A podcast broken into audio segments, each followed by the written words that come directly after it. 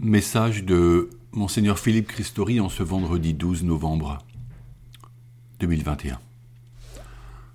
Ce dimanche a lieu la journée mondiale des pauvres voulue par l'Église universelle et initiée par le pape François. Il est important d'en saisir le sens.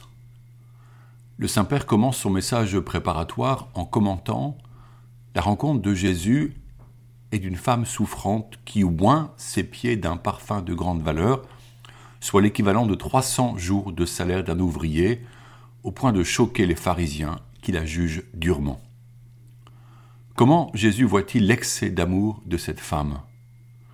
Il dit que ce parfum est un signe de son ensevelissement au tombeau, une annonce de sa mort prochaine, et qu'il est honoré par pareil geste. Il dit toute la dignité de cette femme qui représente les femmes humiliées de son époque, comme celles qui, aujourd'hui, sont déconsidérées, marginalisées, humiliées, ou n'accèdent pas aux responsabilités. Oui, dit-il, des pauvres, vous en aurez toujours avec vous. Marc 14, verset 7. Cette affirmation nous déplace de nos habitudes et de nos certitudes. Certes, nous pourrions faire des commentaires de gens aisés. Ne peuvent-ils pas travailler? Pourquoi viennent-ils chez nous? Combien d'aide ne leur donne-t-on pas? Le mot lui-même, les pauvres, nous gêne. Nous rechercherions bien un mot aseptisé, plus doux à nos oreilles, peut-être moins culpabilisant pour nous qui possédons beaucoup. Or les mots comptent faire disparaître ce mot qui est au cœur du message de l'Évangile, qui caractérise le mieux la kénose de Jésus, son abaissement, serait nous voiler la face et dénaturerait la force de la parole. Supprimez le mot et vous oubliez la personne qu'il désigne. Comme ce jeune graphiste qui me dit un jour, alors que je manifestais une attention envers deux jeunes qui zonaient avec leurs chiens assis par terre, ils n'existent pas, je ne les vois pas.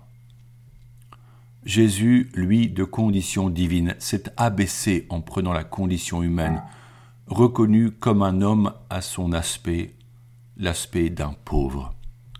Confère Philippiens 2. Ses parents eux-mêmes avaient offert au temple de Jérusalem l'offrande des pauvres pour son rachat soit deux petites colombes. Nous devons nous rappeler que c'est en vêtant celui qui est nu, en nourrissant celui qui a faim, en visitant le malade ou le prisonnier, que nous recevrons la clé du ciel, car en eux, Jésus-Christ est présent. L'Église, dans sa doctrine sociale, met au centre l'option préférentielle pour les pauvres. Pour nous chrétiens, il ne s'agit pas d'abord de faire une bonne action, ou de nous assurer l'éternité, mais de comprendre profondément que les pauvres nous évangélisent, comme cette femme qui parfuma les pieds de Jésus. Les pauvres nous enseignent, ils sont nos maîtres, disait Saint Vincent de Paul. Que faire vis-à-vis des personnes pauvres? Ce dimanche, qui est journée mondiale pour les pauvres, vise à les honorer. Dans la liturgie eucharistique, offrons-leur leur place, qu'ils soient chargés de proclamer les lectures de la parole et de lire la prière universelle, qu'ils puissent participer à la procession des offrandes et nous donner une parole d'accueil. Soyons innovants avec eux. Pour cela, lâchons ces missions liturgiques que l'on s'attribue parfois sans offrir l'occasion à d'autres de prendre leur place comme baptisés et prophètes. Certes, nous sommes tous des pauvres, surtout par nos pauvretés à aimer les autres et à nous laisser aimer. Nos cœurs ne sont-ils pas facilement fermés? Le pape François nous dit avec force, et je le cite, J'espère que la journée mondiale des pauvres, qui en est à sa cinquième célébration, pourra s'enraciner de plus en plus au cœur de nos églises locales et provoquer un mouvement d'évangélisation qui rencontre en premier lieu les pauvres là où ils se trouvent. Nous ne pouvons pas attendre qu'ils frappent à notre porte. Il est urgent que nous les atteignions chez eux, dans les hôpitaux et les résidences de soins, dans les rues et les coins sombres où ils se cachent parfois, dans les centres de refuge et d'accueil. Il est important de comprendre ce qu'ils ressentent, ce qu'ils éprouvent et quels désirs ils ont dans leur cœur. Fin de citation. Aussi, euh, j'invite tous ceux qui portent le beau nom de chrétiens à travailler en équipe de manière synodale, à relire nos attitudes et nos ouvertures envers ceux et celles que nous côtoyons sans les voir ou sans vouloir voir la pauvreté qui attend notre disponibilité et notre générosité. Ce dimanche, fêtons les pauvres, ces personnes discrètes et humbles, visitons-les, offrons-leur le cadeau de notre temps et de notre écoute. Il ne s'agit pas de leur donner des conseils, mais simplement d'être avec eux. Ce dimanche sera celui de la fraternité pour que riches et pauvres partagent la table commune sans filtre. En eux le Christ sera honoré et nous en serons heureux. Maintenant, j'aimerais vous dire un mot de l'Assemblée des évêques qui vient de se tenir à Lourdes. Ce fut riche et émouvant. Notre collégialité épiscopale s'est nourrie de nos liturgies et de nos partages, tant entre nous qu'avec les fidèles présents. Ce n'est pas seulement avec notre raison que nous nous sommes parlés, mais avec nos cœurs et parfois nos larmes. Des rencontres ont permis des échanges intenses avec les 200 délégués diocésains autour du thème Clameur des pauvres, clameur de la terre. Beaucoup de ces personnes vivant diverses formes de marginalité avaient préparé des textes que nous avons médités en équipe. Les repas pris ensemble furent l'occasion de nous connaître comme euh, Jonathan, homme malade qui vit au hameau Saint-Joseph de Draguignan, ou encore Lionel, qui n'en revenait pas d'être là au milieu des évêques, et aussi Francine, du Secours catholique, qui dit avec émotion qu'être là, c'était comme toucher le ciel.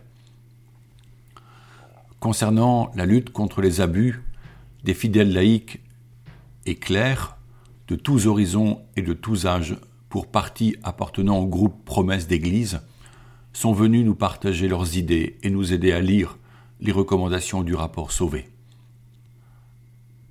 La colère se mêlait à la bienveillance en vue d'une écoute respectueuse. Nous, évêques, avons été déplacés par ces frères et sœurs laïcs pour la plupart. Oui, il nous était bon d'être ensemble à l'écoute de l'Esprit Saint, jusqu'à ce geste de pénitence où, à genoux devant la basilique du rosaire, nous avons demandé pardon à Dieu au nom de l'Église de tous les abus terribles qui ont atteint tant d'enfants. Ce sont les victimes qui ont demandé qu'il en soit ainsi car demander pardon aux victimes ne peut être le fait de notre initiative, mais doit être reçu comme une demande des victimes elles-mêmes. Monseigneur Éric de Moulin-Beaufort nous a laissé un texte qui fut lu devant la photographie d'une œuvre d'art représentant un visage d'enfant triste et pleurant. Je voudrais reprendre ce texte en partie. Petit enfant qui pleure, petit garçon qui t'en étais allé servir la messe plein de fierté, petite fille qui allait te confesser le cœur plein d'espérance, du pardon, jeune garçon, jeune fille, allant tout enthousiaste à l'aumônerie ou au camp scout. Qui donc a osé souiller votre corps de ses grosses mains? Qui a susurré à votre oreille des mots que vous ignoriez? Qui vous a imposé cette odeur qui vous imprègne? Qui a fait de vous sa chose tout en prétendant être votre meilleur ami? Qui vous a entraîné dans son secret honteux? Petit enfant qui, à jamais pétrifié, pleure sous les voûtes d'une cathédrale, petit enfant des centaines de milliers de fois multipliés, petit enfant qui pleure sur un pilier d'église, là où tu devrais chanter, louer, te sentir en paix dans la maison de Dieu. Fin de citation. Personne dans l'Église ne peut être indifférent à ces crimes qui furent une véritable idolâtrie du mal et blessèrent des êtres innocents. N'oublions jamais leurs souffrances. Ces moments vécus à Lourdes comme ce dimanche fraternel avec les personnes pauvres nous motivent pour déployer notre diaconie diocésaine en élargissant nos actions paroissiales. Car comment annoncer le royaume de Dieu sans mettre au centre les personnes blessées Ce serait faire fi de la parole de Jésus-Christ lui-même. Cependant, ce chemin est exigeant, je vous l'accorde. Et c'est pourtant ce chemin que nous empruntons pour manifester l'amour de Dieu et fonder notre mission sur une charité authentique. Continuons à prier en ces jours. Je vous propose la prière du synode qui s'ouvre tous sur la synodalité, notre être chrétien ensemble et qui concerne tous nos groupes ecclésiaux. Nous voici devant toi, Esprit Saint. En ton nom nous sommes réunis, toi notre seul conseiller.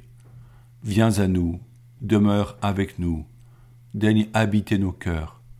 Enseigne-nous vers quel but nous orienter. Montre-nous comment nous devons marcher ensemble nous qui sommes faibles et pécheurs. Ne permets pas que nous provoquions le désordre. Fais en sorte que l'ignorance ne nous entraîne pas sur une fausse route, ni que la partialité influence nos actes, sans nous éloigner du chemin de la vérité et de la justice en avançant ensemble vers la vie éternelle. Nous te le demandons à toi qui agis en tout temps et en tout lieu, dans la communion du Père et du Fils pour les siècles des siècles. Amen.